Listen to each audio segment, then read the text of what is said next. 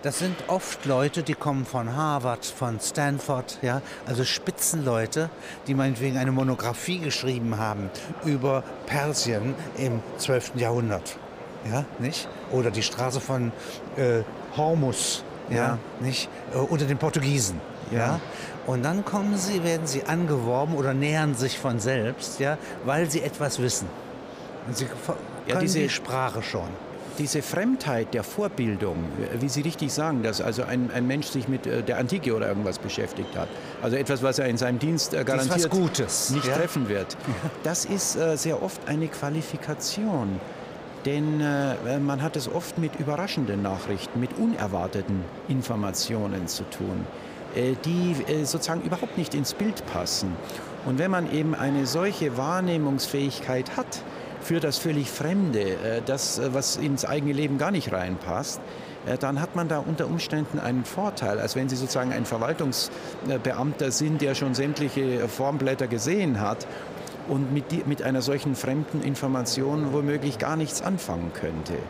Unabhängig von, von sozusagen der, der mit IQ gemessenen Intelligenz. Ja, nehmen wir mal an, zwei gleich intelligente Menschen. Ja. ja. Sie sprachen ja vom Bauch. Und mit Bauch meinen Sie das ja nicht Bauch, richtig. sondern Sie Nein. meinen eine äh, Wahrnehmungsfähigkeit, wie sie unsere Haut hat. Ja, ja. Nicht? Also äh, irgendwie, ich spüre etwas. Das ja? einerseits, ja. Aber andererseits auch das, was der englische Historiker Louis Namier genannt hat. Äh, der Historiker äh, muss herausfinden, wie es gewesen sein könnte. Und insofern gibt es ja eine, eine, eine Ähnlichkeit zwischen der historischen Arbeit und der Geheimdienstarbeit. Äh, man kann sozusagen an die blanken Fakten nicht rankommen. Das ist ja bei uns oft der Fall und im Geheimdienst auch. Also man hat äh, sozusagen Versatzstücke, Einzelteile des Puzzles, ja. Und man muss nun das Gesamtbild irgendwie sehen, ja. Und wie Namier sagt, wie es gewesen sein könnte. Das heißt natürlich auch, man muss die Fähigkeit haben, diejenigen Möglichkeiten auszuschließen, man wie, es höchst, ein Erzähler. wie es höchstwahrscheinlich ja. nicht gewesen ist. Ja. Ja. ja?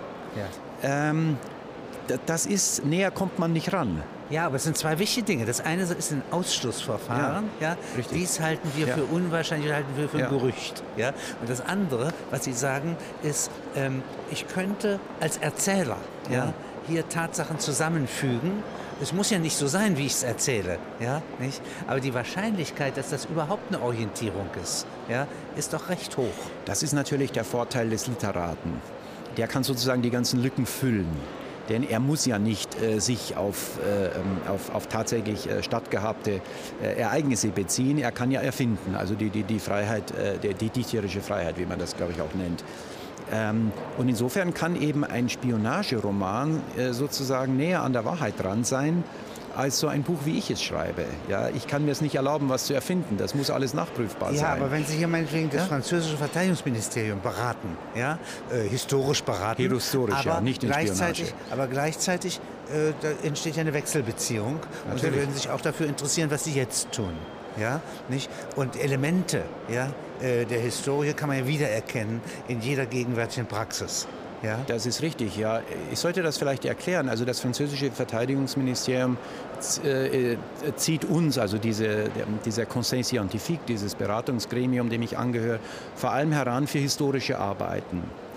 Ähm, also erstens mal bemerkenswert, dass man einen Deutschen berufen hat. Ich bin der einzige Deutsche in diesem äh, Conseil. Ähm, warum eigentlich? Ja? Nun, man könnte historisch sagen, okay, weil Frankreich äh, äh, sehr viele Kriege mit Deutschland äh, gehabt hat und wenn es da in der Kriegsgeschichte eben äh, gegen Deutschland ging, dann hilft vielleicht ein deutscher Experte. Das mag ja sein. Nun hat man aber gerade in diesem Sommer ähm, sozusagen die aktuell analytisch arbeitenden äh, Forschungsanteile im, im, Verteidigungsministerium in Paris zusammengelegt mit den historischen. Ich meine, wenn Sie nur mal gucken, der, der aktuelle Afghanistan-Krieg, ja, den kann man natürlich überhaupt nicht verstehen, wenn man nicht wenigstens äh, ein, zwei Jahrhunderte zurückgeht in Afghanistan. Ja. Darauf war sozusagen die aktuelle Politik überhaupt nicht vorbereitet. Ja. Nehmen Sie Afrika. Ja, nicht? Auch das? Also Natürlich. das Ohr Frankreichs in Afrika Natürlich. soll ja sehr qualifiziert sein, nicht? Ja? La France Afrique sagt man. Jetzt ja. kommt sozusagen die chinesischen ja. Bewegungen, ja, ja, nicht, die ja so gierig nach Rohstoffen sind, die generös sind in ihren Kreditenvergaben, ja, nicht, die möglicherweise also ererbtes, ja, also diese ausgezeichneten Netzwerke, ja, der DDR vielleicht mit abgehorcht haben. Ja? Und die Chinesen nehmen äh, überhaupt keine politische Rücksicht, so wie wir das tun.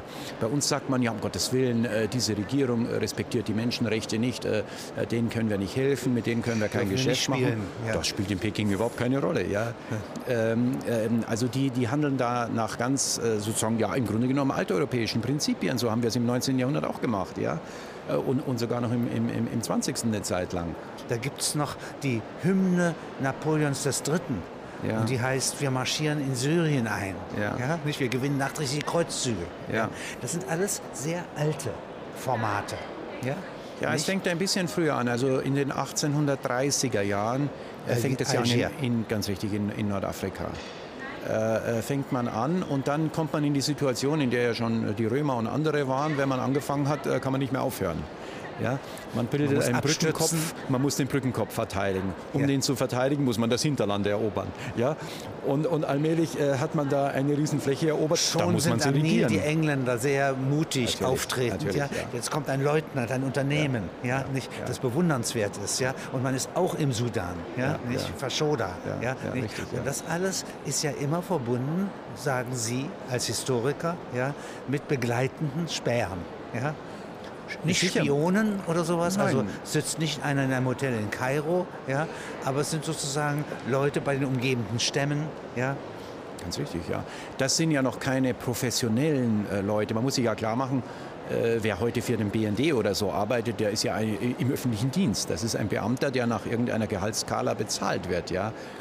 Ähm, das äh, hat es natürlich äh, da nicht gegeben, äh, sondern das ist ein Zuträger, ein Informant. Oft sind das Leute aus dem Handelsmilieu, denn Handelsleute kommen ja nun mal rum, um ihre Ware einzukaufen. Haben eine gute sehen. Story zu bieten. Natürlich, das auch. Übrigens spielen auch bestimmte Zweige der Wissenschaft eine Rolle, zum Beispiel die Archäologen sehr viele Archäologen, die im Mittleren Osten, in Nordafrika und so weiter unterwegs waren, haben im Nebenerwerb, hätte ich fast gesagt, auch als Spione gearbeitet. Denn die Leute kommen ja da überall hin. Sie kommen mit den, mit den örtlichen Bevölkerungen in Kontakt. Sehr oft sprechen sie dann auch die Sprache. Ja. Da gibt es ja nicht viele, die dieses Wissen haben. Also muss man diese Leute benutzen äh, und, und sie irgendwie engagieren, um dieses Wissen anzuzapfen. Also die Archäologen sind äh, natürlich dann die Ethnologen und, und, und da kommen dann andere Berufsgruppen äh, dazu, übrigens auch die Missionare, äh, also auch die kirchliche Seite darf man da nicht vergessen, ja. Ähm, das wird natürlich geleugnet, wenn Sie heute zum BND hingehen ja, und sagen, habt ihr jemals einen so Fahrer einen abgeschöpft? Rucksack an Informationen, ja? ja? Und dann steht hier eine Art Schwarzmarkt des Wissens. Ja, also zum Beispiel zu Beginn des Ersten Weltkrieges, den ja keiner erwartet hat, haben die Briten im Grunde genommen genau das gemacht, obwohl sie äh, einen Auslands- und einen Inlandsgeheimdienst schon hatten seit einigen Jahren. Aber das hat natürlich bei weitem nicht ausgereicht für die Bedürfnisse der, der, der riesigen Truppen und so weiter und Schiffsverbände. Und dann hat man die Leute einfach zusammengeholt, aus den Universitäten großenteils, also Leute mit äh, den passenden Sprachkenntnissen, also der Kunsthistoriker, der sehr gut Deutsch konnte, ja. Ähm, ähm, diese Anfänge, ja, ja. diese Gründephasen, ja. die sind immer die besten. Die, äh, solange die in ihrem Geist erreichen, ja, ist das ein innovativer Verein und findet was raus. Ja. Die haben doch sozusagen im Zweiten Weltkrieg mit der Lösung des Enigma-Problems ja. äh, ja, lauter Mathematiker rekrutiert. Das ist richtig, aber und Polen rekrutiert. Da hat es schon eine Vorgeschichte gegeben. Denn das muss man wissen, die Funkentschlüsselung in dieser Form ist auch im Ersten Weltkrieg schon praktiziert worden. Noch nicht mit dem gleichen äh, äh, Erfolg, das heißt, es ging nicht schnell genug, aber im Prinzip schon. Man wusste schon, wie man das macht, welche Leute man da braucht, welche Leute sich eignen. Aber zu Beginn des Ersten Weltkrieges äh, äh stand man wirklich sozusagen vor der weißen Wand oder, äh, wenn man schreibt, ja vom weißen Papier. Und äh, man muss Leute mit Fantasie haben und die Leute müssen zusammenpassen ähm, und sie müssen äh, wirklich am Punkt bleiben und, und, und sozusagen äh, zäh arbeiten an einem Problem. Das sind, glaube ich, die diese schöne Frau, die in deutschen Diensten stand, ja, Matahari, Matahari was hat ja. die eigentlich in Erfahrung gebracht? Ganz wenig. Ganz wenig. Ganz wenig. Nein, ich meine, die hat da mit so verschiedenen äh, Offizieren äh, äh das Schlafzimmer bevölkert. Ja, äh, das hat sie vorher auch schon gemacht. Ähm, aber da ist wenig rumgekommen. Also man muss sagen, das ist ein, ein, ein, ein Justizirrtum, äh, die Frau zum Tode zu verurteilen und im, im Wald von Vincennes zu erschießen. Also es ist eigenartig, wie wenig, wie falsche Fragen eigentlich ein Machtapparat an seine Geheimdienste stellt.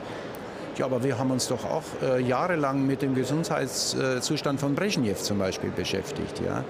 Und da gab es dann einen deutschen Arzt, ich habe jetzt den Namen nicht mehr, den hat man also geschickt, äh, natürlich um Herrn Brezhnev irgendwie zu helfen mit seinem Leiden da, aber der Mann wurde natürlich hinterher befragt ja, und äh, äh abgeschöpft.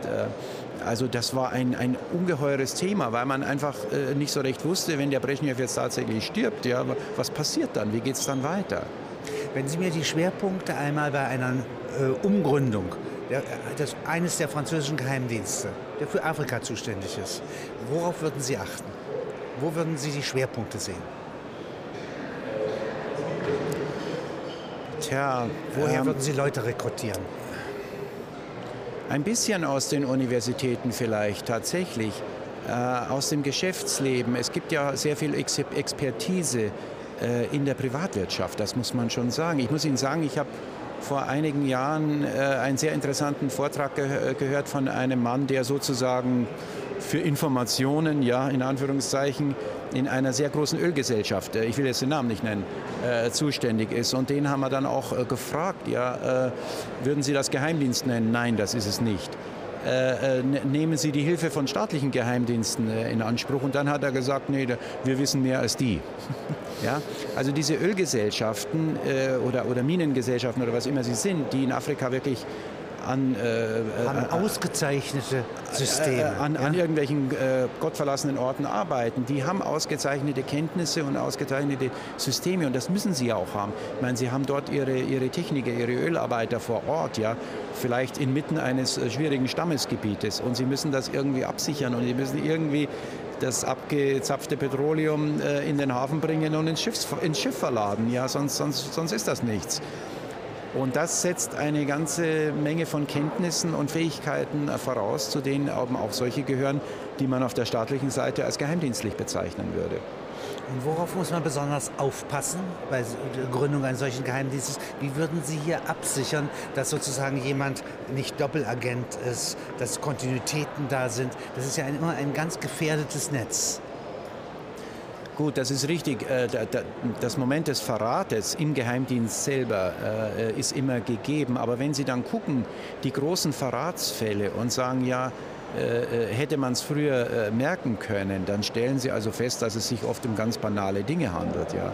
Also Leute, die äh, irgendwelche Häuser kaufen oder Autos kaufen, die mit ihrem Beamtengehalt schlichtweg äh, nicht finanzierbar gewesen wären. Ich meine, da muss man sich doch die Frage stellen, wo kommt das Geld her? Ja? Aber da gibt es immer noch eine Superstruktur. Und solche Dinge sind äh, über, oft über Jahre sozusagen nicht beachtet worden. Aber innerhalb eines Geheimdienstes gibt es noch so eine kleine Sperrstruktur, ja, die wiederum die Solidität der Netze. Ja gut, das prüft. mag ja sein, aber stellen Sie sich mal den, den, den, den Herrn Tietke zum Beispiel vor, äh, äh, stellvertretender äh, Leiter des Bundesamts für Verfassungsschutz. Der Mann war ein Säufer. Ich meine, der war ein Alkoholiker. Ja, also ich kann doch in dieser Stellung, wo der Mann also hunderte von äh, äh, äh, Kontakten und, und, und so weiter äh, namentlich kennt, da kann ich doch eine solche Figur nicht lassen. Also schon wegen seiner Säuferei hätte man den aus dem Verkehr ziehen müssen. Dass er natürlich auch noch für den Osten gearbeitet hat, kommt erschwerend hinzu. Aber also ich bitte Sie, das, das, das, das, merkt man doch schon auf den ersten Blick. Warum hat man den nicht aus dem Verkehr gezogen? Es gibt natürlich noch andere Seiten des Geheimdienstes.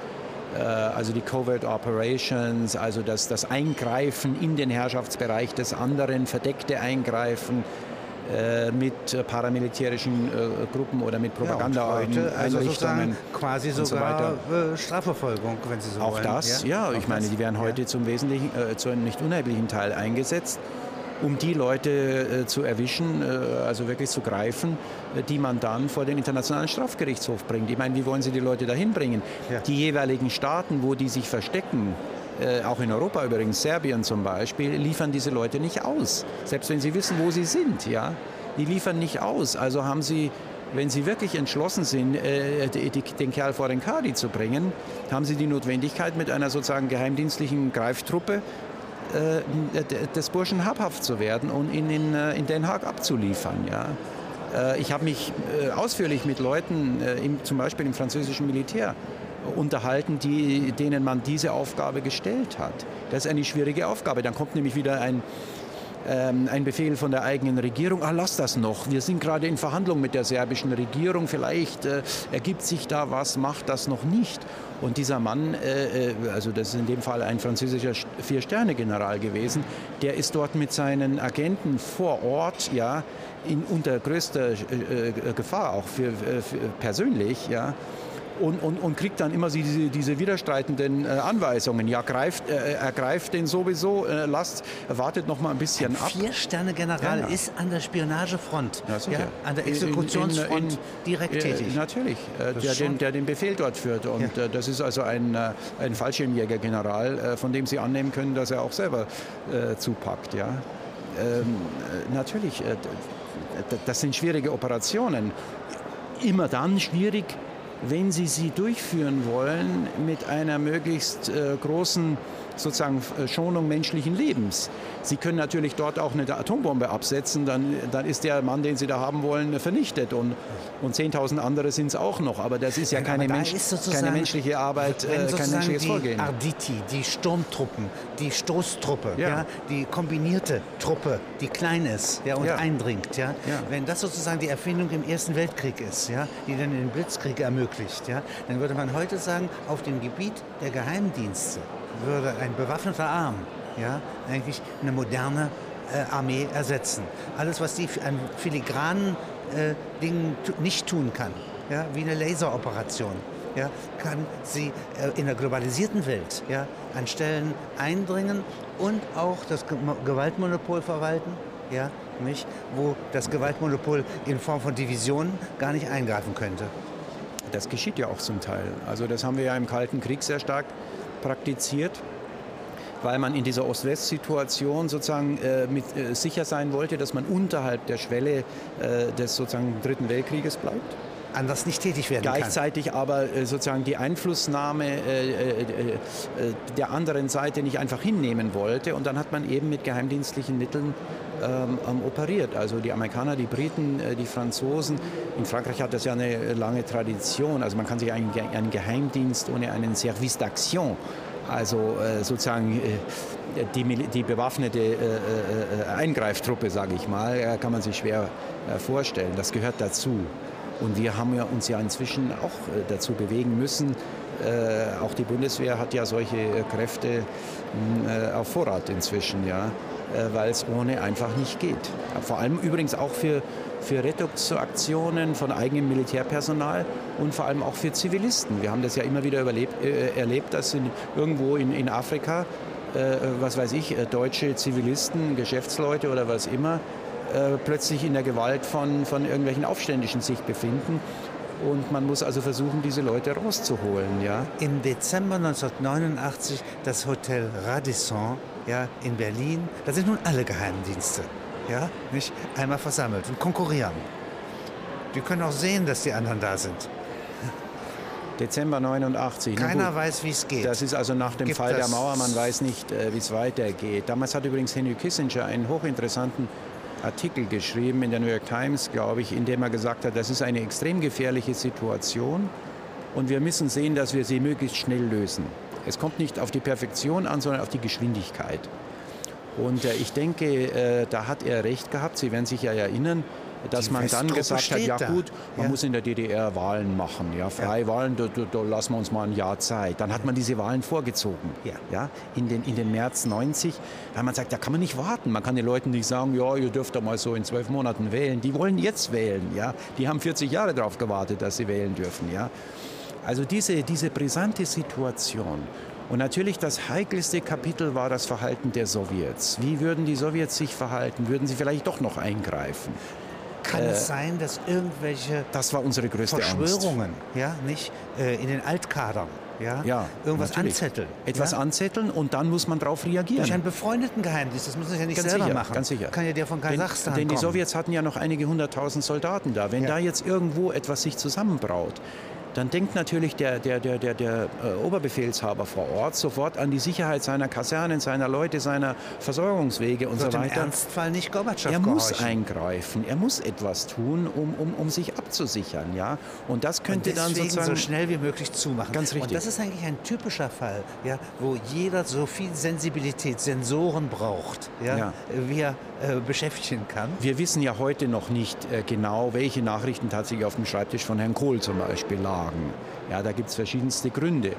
Ein Grund könnte gewesen sein, dass wir Verbindungen äh, ins äh, Führungszentrum der DDR hatten und übrigens äh, vielleicht auch zu, zu, Moskau hatten, die man natürlich auch heute noch nicht offenlegen will. Ja? Und deswegen bleibt das unter Verschluss. Aber wir wissen jetzt seit jüngster Zeit, dass also Kohl im Juni 89 die Information auf den Tisch bekam, dass bereits im Jahr vorher, also 88, Gorbatschow dem Honecker gesagt hat, äh, ich werde nicht eingreifen, wenn es Unruhen gibt und ich werde euch auch nicht e ewig weiter finanzieren. Äh, ihr müsst selber auf eigenen Beinen stehen oder, oder sonst was machen, aber, aber wir können euch nicht ewig äh, garantieren und, äh, und verteidigen. Und natürlich, wenn Kohl das im Juni 89 auf den Schreibtisch bekommt, gerade im Zeitpunkt des äh, Tiananmen-Aufstandes in, in, Peking, ja, dann ist das natürlich für ihn ein wichtiges Signal. Ja. Die Sowjets werden nicht eingreifen. Ja. Ähm, das ist natürlich eine Leitlinie, aber er kann nicht hundertprozentig sicher sein, ob es auch stimmt. Jetzt nehmen Sie mal die französische Position. Die finden ja die Idee, dass die Bundesrepublik über die Elbe hinaus sich erweitert, gar nicht gut. Ja? Und äh, wenn man es schon nicht ein, zu einem französischen Protektorat machen kann, sollte man doch die DDR gleich in die EU einbringen. Ja? Der Mitterrand fährt mit Ministern dahin, ja. und Bankern ja? am 22. Dezember dorthin Ja. Ja? und will das. Ja? Das sind 48 Beamte im Quai d'Orsay, ja, die zuständig sind, ihre Planstellen verlieren, wenn die DDR fällt. Also es gibt Eigeninteresse. Ja? Ja. Ist so etwas Das- geheimdienstlich unterfüttert gewesen? Das aber auch sicher, ja, das aber auch größere strategische äh, Überlegungen. Also äh, die- dieses deutsch-französische Verhältnis hat ja auch immer mit diesen Bevölkerungsgrößen äh, äh, gearbeitet. Also Frankreich fand immer, dass wir 20 Millionen zu viel Bevölkerung haben. Ja, erst war das 40 zu 60 Millionen und heute ist es 60 zu 80 Millionen. Ja, also das spielt eine gewisse Rolle. Da spielt auch natürlich die Franzosen werden ihre eigenen äh, Lauscher gehabt haben, die die Situation in der DDR äh, geprüft haben und überlegt haben, könnte die DDR auch als selbstständiger Staat äh, weiter existieren. Unter Also- dem Pro Protektorat der Beamten in Brüssel, die jetzt hier eigenes Ja. Landgut bekommen. Ganz ja? richtig, ja. Und eine unmittelbare Verwaltungsaufgabe. Den Euro kann man sofort einführen in einem treibhausmäßig kapitalistisch orientierten Land, ja. Das sehr allen Grund hat, ja. Äh, neu zu lernen. Ja, also ich meine, wenn Gorbatschow äh, gesagt hätte, äh, gut, also ihr könnt da freie Wahlen machen und so, äh, ich ziehe da ab und ihr, ihr, ihr könnt das frei gestalten, aber mir doch bitte den Gefallen äh, und, und, und, und lasst also diese beiden Staaten bestehen. Dann hätten wir dem Mann natürlich die Schuhe geküsst. Äh, in England hätte man das äh, gut geheißen. Das ist eigentlich die analytische Frage, warum hat Gorbatschow das nicht gesagt? Und dass vielleicht auch noch die einen oder anderen Berater dort in ihren Files, die sich